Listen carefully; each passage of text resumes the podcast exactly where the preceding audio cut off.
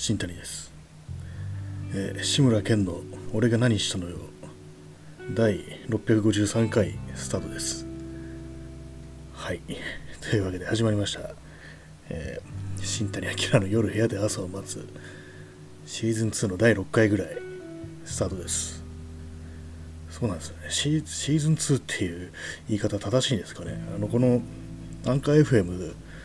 はアップロードするときにその第何回とかそういうのをデータを入力する欄があってそこになんかシーズンって書いてあったんでなんとなくシーズン2だろっていう感じでやってるんですけども一体シーズンってなんだよって気がしますね。うん。まあ秋になったってことですかね。8月にこういうラジオっていうかポッドキャスト始めてそれでもうだいぶ涼しくなったんでそれでまあ秋だからシーズン2っていう感じで、まあ、やっていこうかなっていうふうに今思いました、えーそんな感じで皆さん今日一日いかがお過ごしでしたでしょうか？私はですねさっきまでちょっとあの動画編集の真似っていうか、えーまあのダヴィンチリソルブとかいうソフトをインストールしてみたんでそれどういう風に使えばいいんだろうみたいな感じでとりあえずそのいくつかの動画をくっつけてでテロップっていうか、まあ、テキストみたいのを入れるっていうところ本当に最初の最初のね基本的なステップやってそれで満足してね終了しソフトを終了しましたね。こういうのよくありますよね。とりあえずここまで分かったから今日はいいやみたいな感じでやめるっていう。ねやめた後あれ自分は何をしたかったのかなみたいなそういうことがよくあるんですけども。あれですねあのこういうふうに手段の方に精通しようとして、まあ、この場合で言うとその動画編集のソフトどうやって使うんだろうっていうふうに考えて、ね、そういうことをしてるうちに最初に自分が何をしようとしたのか分からなくなるっていうのは結構あるような気がしますね。まあ、何にしても何か最初自分のがこういうのをやりたい見たい作りたいっていうのあってそのために始めるんですけども途中から、まあ、どういうやり方が正しいのかとかどういう、ね、ものが世の中にはあるのかみんなどういうものを作ってるのかみたいなことがばっかり頭に、ね、入ってきて、ね、自分が何を好きだったとかそういうことがするとね忘れてしまうっていうようなことが結構ありますね。ちょっと今それになりそうな感じでいかんなっていうそういうふうに思ってるんですけどもこれ何でもそうですね。最初はね結構自分が純粋にこういうのを見たいなとかねやりたいなとか作りたいなっていうのがあったのが世の中的には何が正しいんだとか、ね、センスのいい人は何をどういうふうに使ってどういうものを作ってるんだろうっていうふうに、ね自分以外のねことを考えてしまいそれで混乱するというかねなんか分かんなくなってで自分でまあ適当にやってみるんだけどなんかすごく全然ダメだなみたいな感じでやめちゃうっていうのが結構もう自分の中ではよくあることっていう感じなんでねそこにちょっと陥んないように。まあねで出来上がるものはクオリティとかそんな考えなくていいじゃんっていうのはそういう感じで気楽にやってた方が何でもいいんだろうなっていうふうに思いましたね。うん。このね放送も結構ねそういう感じになりそうな気配があってねなんか面白いことやらなきゃいけないとかね喋る内容をもっと工夫しなきゃなとかあとまあ単純にこう毎日やってるとやっぱりこう、ね、何かしら変化をつけたくなるっていうのはあるんですけどもそういう感じで、ちょっと変なところにね迷い込んじゃってで嫌になってやめるみたいなそういう、ね、ことがねちょっとありそうなんでそれに陥らないようになんとかしたいなっていうふうに考えてますね。うんやっぱりあれですね、このまとまったっていうか、一つのテーマで話そうって思うと、結構ね、事前の準備が必要なんで、それでね、その感じをね、毎日続けるってなるとかなりきつくなってくるんでね、だってこれのアンカー FM、まあ、ポッドキャストだと、あのお便り、テキストのお便りっていうのがないんですよね、システム的に。前のあのラジオトークだと、あのお便りっていうシステムがあって、まあ、DM みたいな形でこう聞いてくれてる人がいろいろ送ってきてくれてたんですけども、これはね、そういうのなくてね、このアンカー FM は。その代わりの、ボイスメッセージっていうのがあるんですよ。でもそれはかなりね、そう気軽に送れるもんじゃないですよね。自分の生の声でね、そういうメッセージを送るなんていうのはね、自分だったらちょっと難しいなと思うんでね、だからまあなんか外部のサービスとかね利用してそれでまあお便りを募るみたいな感じにしようかなと思ってるんですけどもまあそうなるとなんか Twitter とかのあの質問箱とかそういうのを使えばいいのかなっていうふうに思ってるんですけどもねもう少しねちょっとこのアンカー FM がテキストのメッセージにも対応してくれてたらいいんですけどもねうんまあただまあそれはあの、まあ、外部のメッセージ使えばいいっていう、まあ、それは自由だってことでいいのかもしれないですけどね。うん、まあ、まあ、そうなんですよね。ラジオトークだといろいろそういうふうに、なんていうか話す人間のモチベーションを上げるみたいなところに多少気を配ってるっていうか、まあ、ちょっとね、あの SNS 的な感じも意識してるのかわからないですけども、でそういうふうに、いや、なるべく続けてもらうための工夫みたいなのがありましたけども、こっちは結構ね、もう、お前のポッドキャストっていうのはお前の話したいことを話すんだろうっていう感じでね、もうある程度突き放されてるというかね、お前君の自由なんだよっていうふうに言われてるような、そんな気がしてきますね。うん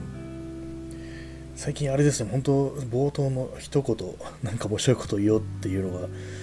まるで思いつかずね、そういう感じになってるんですよね。あんまそう普段の生活でも全然面白いこと言えなくなってるなって感じで、うん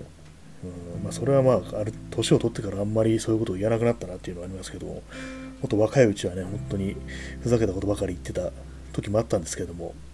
今はね、かなりネクラになネクラになってますね、かなり。うん、ネクラって確かタモリが言い始めたんですよね。よく知らないですけども、大昔の言葉で、根が暗い人っていう、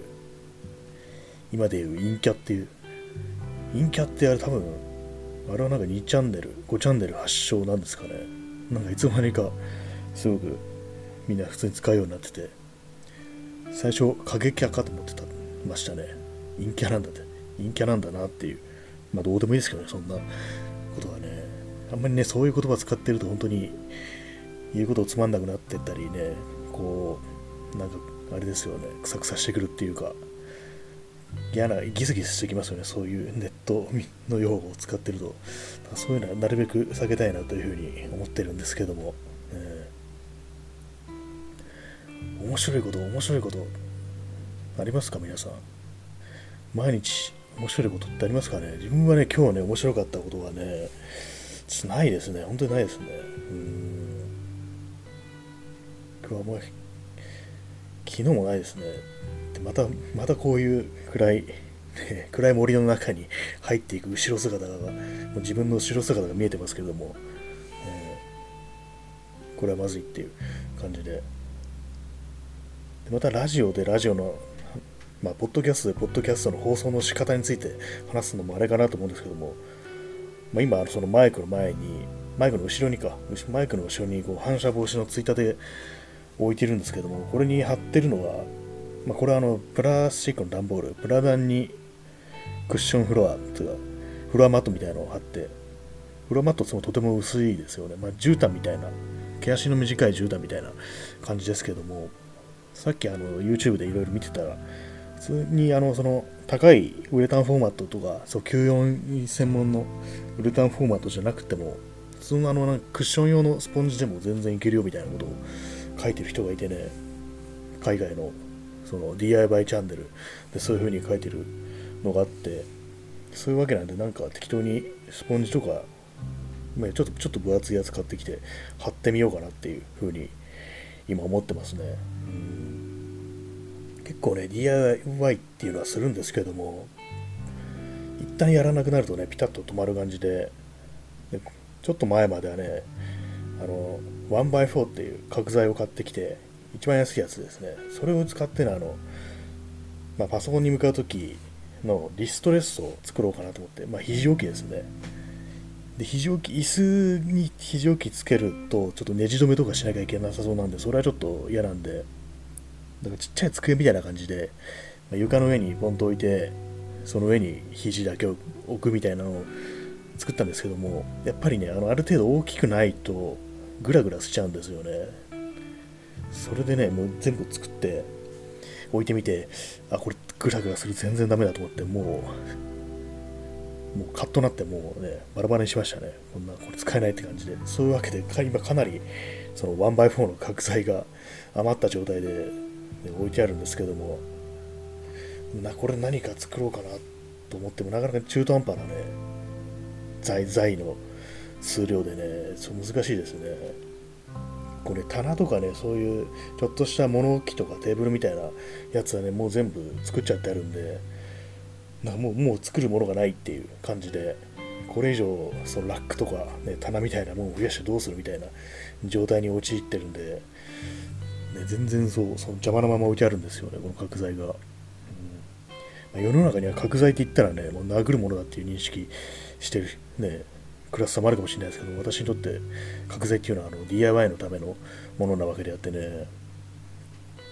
結構あの YouTube とかで海外の DIY チャンネルとかよく見るんですけども、ああいうのって本当すごく設備が充実してるっていうか、まずガレージがあって、ガレージに大きい作業台があって、で、テーブル層っていうか、まあ、丸のこですね。テーブルに丸丸のこがくっついたみたいなやつもあって、まあ、下手すると溶接とかね、そういうのまでしてたりするのがあって、さすがにそこまでないよ、そんな設備ないよっていう感じで、こっちはせいぜい電動ドリルぐらいだっていうね、あれなんで、本当にできることっていうのは限られてるんですけれども、うん、本当にね、ノコギリとかも使いますけども、全然まっすぐ切れないんですよね、ああいうの。すごくね、適当な形でね、斜めになってるのをね、ヤスリでガリガリガリガリ削って、ごまかして、で、まあ、何度か形にするっていう感じでやってるんですけども、うん、まあ、でもそんな感じでやるのがいいのかもしれないですね。何でもこだわりすぎるとね、ちょっと自分で自分が嫌になっちゃうというか、そういうところがあるんでね、あんまりこう、そう、完璧っていうか、そんないいもんは求めなくていいっていう感じでやっていくのがいいかもしれないですね。うん、結構周囲の、その私があの、ラジオとか始めるきっかけになった時は結構ね、なんか周りで、おって感じで、同じようにラジオ始める人がね、かなりいたんですけども、これが結構ね、どのぐらいまで続くかっていう感はありますね。自分はまだなんとなく続いてますけれども、なんかそろそろなんか手こ入れみたいのが必要になってきてるような気がして、ちょっとね、なんか面白いことを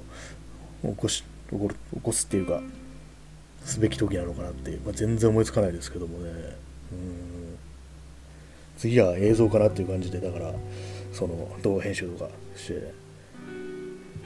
クロージング映像を作りたいっていうね、ことでやってるんですけども、なかなかね、難しいです。ただ単に、そう、綺麗な映像なら、まあまあ、ね、新しいカメラ、新しいっていうか、結構古いですけど、まあ、ちゃんとしたデジタルのミラーレスのカメラがあるんで、それを使えばいいんですけども、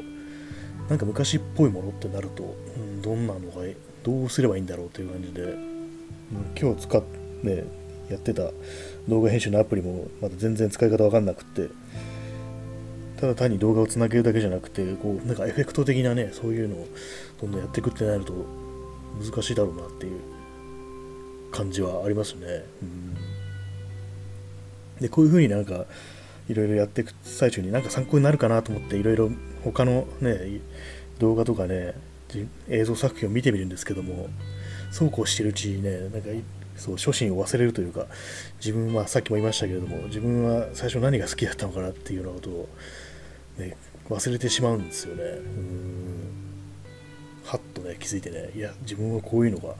作りたいわけでもないだろうみたいな感じで、ハッとすることもあるんですけども、でそういうふうに考えてて、何が映像で好きなものって何だろうって考えたら、結構ね、なんか昔の、P、PV 的なものが大きいのかなっていう映像作品、触れる映像作品としてはね、映画とかだとね、結構ハードル高いっていうか、ああいうのはまあ、映画っていうのはやっぱりあれですからね、しか映像作品っていうよりはなんかストーリーとかね、いうそういうものを見てるっていう認識の方が割と勝ってるような自分の中ではですけども、このこの映画のこの映像がいいっていう風なね、感じ方って、なんかそんなにしなかったような気がするんですよね、自分は。なんか映像の感じが好きってなるとね、やっぱ PV っていう、そういうジャンルのね、作品っていうことになりますけどもね、それ考えてたらね、何が好きかなって考えたら、あの、まあ、これ前のラジオトークの時も喋ったんですけども、あの、REM っていう、アメリカのバンドですよね。まあ、もう解散してますけども、あのバンドのね、結構初期のビデオが結構好きだったなと思ってね、さっきちょろちょろ見てたんですけどもやっぱりなんかいいなっていう感じで。なんかなんでこれが好きなのかなっていうのがいまいちね自分でもつかめなくてねなんか不思議としっくりくるような感じなんですよね。うん。なんだろうあの感じ。別にねすごいセンスがいい的な感じじゃないのかもしれないけど結構自主制作的なね初期の RM のビデオっていうそういう感じなんですけどもね。なんかそれがすごく好きでね、うん。ま、最初に今映像っていうものに触れるのって大体まあテレビとかからなんでしょうけども結構不思議ですよね。自分が何を好きかっていうのがどこで刷り込まれるのかっていう考えるとね。やっぱりなんまあ子供の頃からね見るもんっていうと、まあ、テレビがあってそうなるとねテレビで目に耳に目にしてたものが自分の中に刷り込まれてなんとなくこう形成していくっていう感じかなと思うんですけどもそうなるとそのクロージング映像みたいなのが好きっていうのはやっぱり幼い頃にこうチラチラ見てた世界の、ね、感じをなんとなく思い出してるのかなっていう気がしますね。うん結構自分でもちょっとよくわかんないんですけどもね。なんか自分がこうあの郷愁を感じるものみたいな、ね、なんとなく懐かしいと思うものってなんだろうっていうふうに考えるとそういうね結構なんか脈絡がなかったりしてで頭の中でね思い浮かべるようなそれこそあのなんか心象風景みたいなねそういうものも元は何なんだろうみたいなね不思議なものがね結構あってねそういうものを形にできたら結構面白いのかなっていうふうに思うんですけども。やっぱりそうですね。あれも本当に頭の中でごっちゃごちゃになってね出来上がる世界っていうものなんでしょうけどもね。そういうのなかなかねつかめないですよね。また今日もかなり抽象的っていうかねよくわからないふわっとした話になってますね。本当最近そうなりがちなんですよね、うん、自分でわからないままこういう風に喋ってるから。まあ、昨日言ったみたいにこれ文章だとやっぱりある程度ね整理して形にしなきゃいけないからあんまりこうニュアンスが逆にこうはっきりしすぎちゃって正確なね自分の言いたいことと変わってくるのかもしれないですけどもこう喋る分にはこいつ意味わからねえなみたいな感じでそのまま出てくるっていう感じになりますね。あとですね、今日、今日かさっき考えてたのは、このラジオの、まあ、タイトルとかね、なんかもっといろいろ面白いものがないかなっていう、ラジオとか、まあ、ポッドキャストですね。まあ、この放送のタイトルは、まあ、夜、部屋で朝を待つっていう、あれなんですけども、この、まあ、このポッドキャストをお送りする媒体の名称みたいなね、そういうの、なんかよくわかんないですけども、ね、考えててね、まあ、例えば、なんとかラジオみたいな、まあ、曲、なんとか曲、放送局としての名前みたいなね、そういうのを考えたりしてしてて、でね、一つ考えたのが、まあ、これ前からなんですけども、あの、昔のスミスっていうバンド、イギリスのバンドですね、スミスのアルバムのタイトルで、ザ・ワールド・ボント・リッスンっていうのがあって、なんかそういうような、ね、変な逆のことを言うのも面白いなっていう、ラジオの放送局なのに、ね、聞かないだろうっていうね、そういうようなタイトルあったら面白いなみたいな風に考えたんですけどもね。でね、検索で WWL ラジオって検索したら、どっかでアメリカのラジオ局でね、WWL ってのがあってね、あ、この略称は使えんわっていう風に思ってね、いろいろそういうことを考えたりしてましたね。うん、でもなんかザ・ワールド・ボント・リッスンっていうのがアルバムタイトル結構好きでね、う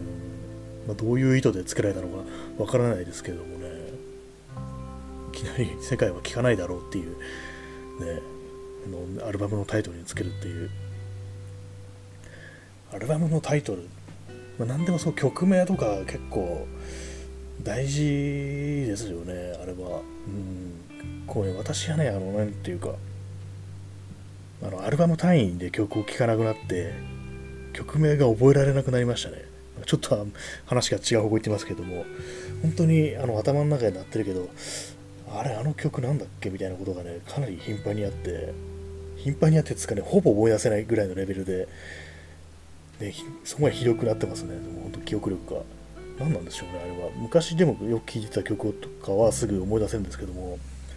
ここね十数年とかでね聴いた曲のねタイトルが本当思い出せないんですよね。まるっきり違うねタイトルがなんかもうしつこく頭に思い浮かんだりしてね。そういうことがすごくよくあるんですよ。なんですかね本当覚えられないの。自分だけなのかそれともねそのやっぱりこのストリーミング時代とかそういうことが関係してるのかちょっとわからないですけどももし自分だけもう記憶力が終わってるとかだったら嫌ですね、うん、本当に思い出せないですよねタイトルが、うん、やっぱりあの何にしろこのパソコンとかでねストリーミングとかで音楽聴いてるとあんま視覚から入ってくるものがないっていうこの CD だとまずねこうジャケット見てでケース開けて版を取ってディスクを取ってねで CD のトレイの中に入れるっていうようなそういう作業がありますけどもね。一発ですからねパソコンとかね Spotify とかで聞いてるとねカチカチってねいけますからね。あとまあそのサジェストとかでおすすめとプレイリストとかでねもう流れてくるみたいなそういうこともあるんですね。うん。まあとここまで行って気づいたんですけども昔はラジオとかでねみんな曲を聴いてた時代があったらしいんですけどもラジオは確かに耳からの情報しかないよなっていう思いましたねそういえば。うん。どうなんだろうっていうかなりまた適当な感じになってますけども。確かに本当そうですね、うん、パソコンで聞く限りこのジャケットっていうものがね全然ないなっていう感じでね。まあ、自分だけかもしれないですけどもね、私は本当そういうの気にしなくて、本当に曲名だけがあってね、本当ただクリックするだけみたいな感じになってますけども、うん、なんですかね、この受け取り方、本当に正しいのだろうかみたいな、ね、思うことがよくありますね。うんまあ、なんでもそうですけどね、今は。映画とか見るにしても、本当にこうぶっ続けてちゃんとね、その画面だけを見て、最後まで集中して見るっていうのがね、かなり少なくなってきてね、もう本当途中でサボってね、ツイッターとか見たりしますからね、本当いかんなっていう感じですけども、難しいですよね、本当その辺は。でも本当に最後まで一気に見れた映画って何があったかなっていう感じしますね。で本当、聞く話とかだとね、家でそういうふうに何らかのね、まあ、配信サービスとか、まあ、DVD だり、ブルーレイなりで見ると、絶対に集中できないから、もう映画見るときは絶対に映画館行くっていうようなことを言ってる人もいたりして、ね、映画館ならま最後まで見ますよね。絶対、さすがに途中で、ね、めんどくさくなってね、抜けるとかね、携帯見てるって人はそんなにはいないと思うんでね。うんまあ、今年は映画も見てないですね。全然外に外で何かするっていうのは本当に数えるほどしかないですね。去年はね結構何度か映画館行ったんですけども、うん、でもあれですよねふと思ったんですけども。今公開中で、まあ、映画映画館でしかやってないっていう映画があってでそれが、まあ、上映してる最中はあこれ面白そうだなっていつか見ようっていうふうに思うんですけども。でそのうち終わっちゃって上映が。仕方ない DVD とかなんかレンタルで出るのを待つかっていうふうになるんですけども。で実際にこう、まあ、レンタルなり配信サービスなりで出てくる出てくるんですけどもその頃には見る気を失ってるっていうようなことがかなりあった気がして何なんですかねああいうのも。もうほっとくとすぐそういうふうにね気持ちが慣れていくっていうのを本当に老化なのか何なのか、えー、このテクノロジーのせいなのか分かんないですけども本当に保つのが難しいっていうかね、うん、それはね楽しいことも何もなくなるよっていうようなね感じですよね、えー、皆さんもどうですかね。やっぱり、まあ、多かれ少なかれこんな感じでなんでしょうねっていうふうにね思いますね。周りの話とか聞いてる限り。もう全然集中できんっていう、えー、あとアニメ見る人もすごいって思ってるんですよ。アニメって長いですよね。何十回もあったりして。すごくね長きにわたってああいう風に一つのストーリーを追い続けるっていうかなり結構大変だなと思うんですけども。まあそれはまあヨードラとかもそうですね。ヨードラなんか本当にくっそ長いのが延々と 続くって感じで。自分はねほんと最後まで見れたものがないですねああいうヨードラとかね。配信サービスとか入った時とかちょっとね見てみようかなっていうふうに思う思ってねある程度追っては見るんですけど本当最後まで行くっていうのはねもうできないですね。うん、まあ、直近だと、まあ、結構前ですけども Amazon プライムのザ・ボーイズっていう、ね、ドラマはそれはシーズン1だけは見ることができましたね。シーズン2は多分見ないと思いますね、まあ、そもそもその Amazon プライムに入ってないしっていう、うん、そんなもう追う体力がないっていう感じで、まだねなんか本を読む方が楽だなっていう。好きなところで中断してもいいっていうね認識があるんで、まあ、別にドラマもね別に好きなところでやめてもいいんですけれどもね。なんか結構ああいう映像作品っていうのはね最初から最後までねちゃんと見通さなきゃいけないっていうような、ね、認識っていうかそういうのがあるんで。やっぱりそれはまああれかもしれないですね。映画館とか、まあ、ディスクなりなんなりでねそのまとまってあるっていうのが当たり前な環境でに触れてたのが長いんでそのせいでこう、ね、最後まで一気に見るもんだっていう認識があって逆に今の時代に生まれた人たちはそうじゃなくなっていくのかもしれないですね。もう自由に好きなところでこう止めるみたいな感じになっていったりしてね、まあ、そうすると作り方とかも変わってくるだろうからなんか昔とは、ね、全然性質が変わってくるのかなっていうふうに思いますけれども。まあ何でもそうですよね。まあ、そういうわけで今日もね、こんな感じで取り留めない 話になってしまいましたけども、えー、今現在、これ録音開始して26分31秒ですね。これ大体これ30分ぐらいがいいのかなっていう感じですね。うん、前のラジオトーク12分で、12分、あもう12分だっていう感じでなってましたけども、こっちだとね、割とね、その、確認すん、時間を確認するのが大体20分あたりなんですよ。20分だみたいな感じで。だからまあ20分から30分が、うん、ちょうどいいのかなっていう気がしますね。確かに他のポッドキャストの放送の分数とか見てると、30分超えっていうのはそんなにないですね。20, 20分からこう30分みたいな、そういうような感じでやってる、やってますね。うんま通勤時間とかね帰り道とか、えー、あとはま寝る前とかそういう時間で聞くのっていうのは多分そのくらいがいいんだろうなっていう感じですね、まあ、2時間深夜ラジオとかまあ2時間番組ありますけれどもあれも寝るっていう体制であんまないですよね。2時間寝つきが2時間かかるのかよっていうねそんなやついるかっていうまあいるかもしれないですけども。なんであの夜中のラジオってなんでそれが2時間なんだろうっていうふうに思いますね。自分の聞いてたような深夜ラジオは大体2時間でね、まあ、全然それは苦にならなかったんですけれども、うん、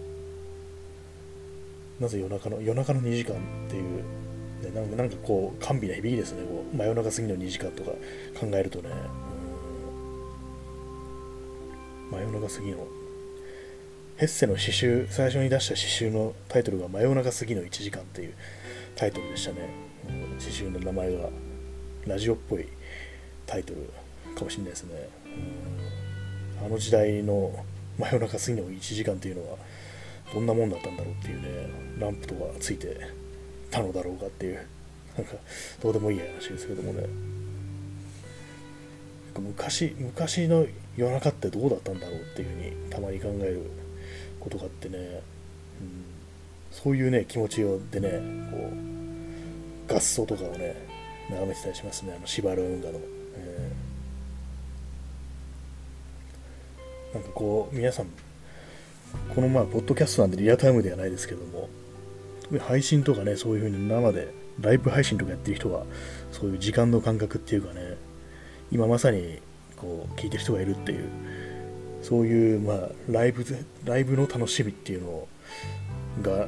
ライブの楽しみっていうのは、まあ、こういう録音とは別にあるんだろうなっていうふうに思うと、たまになんかちょっと面白いかもしれないなって思う時ありますね、やってみたら。えー、うん、だったら失敗とか怖いですよね。ほんとなんかとんでもないこと言っちゃったりとかしてね、下手なことね、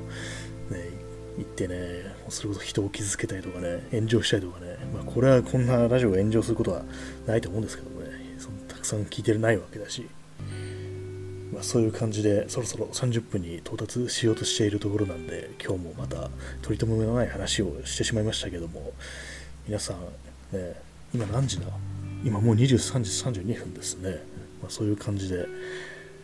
安らかにお休みください。なんか死ぬみたいですけども、そんな感じで、さよなら。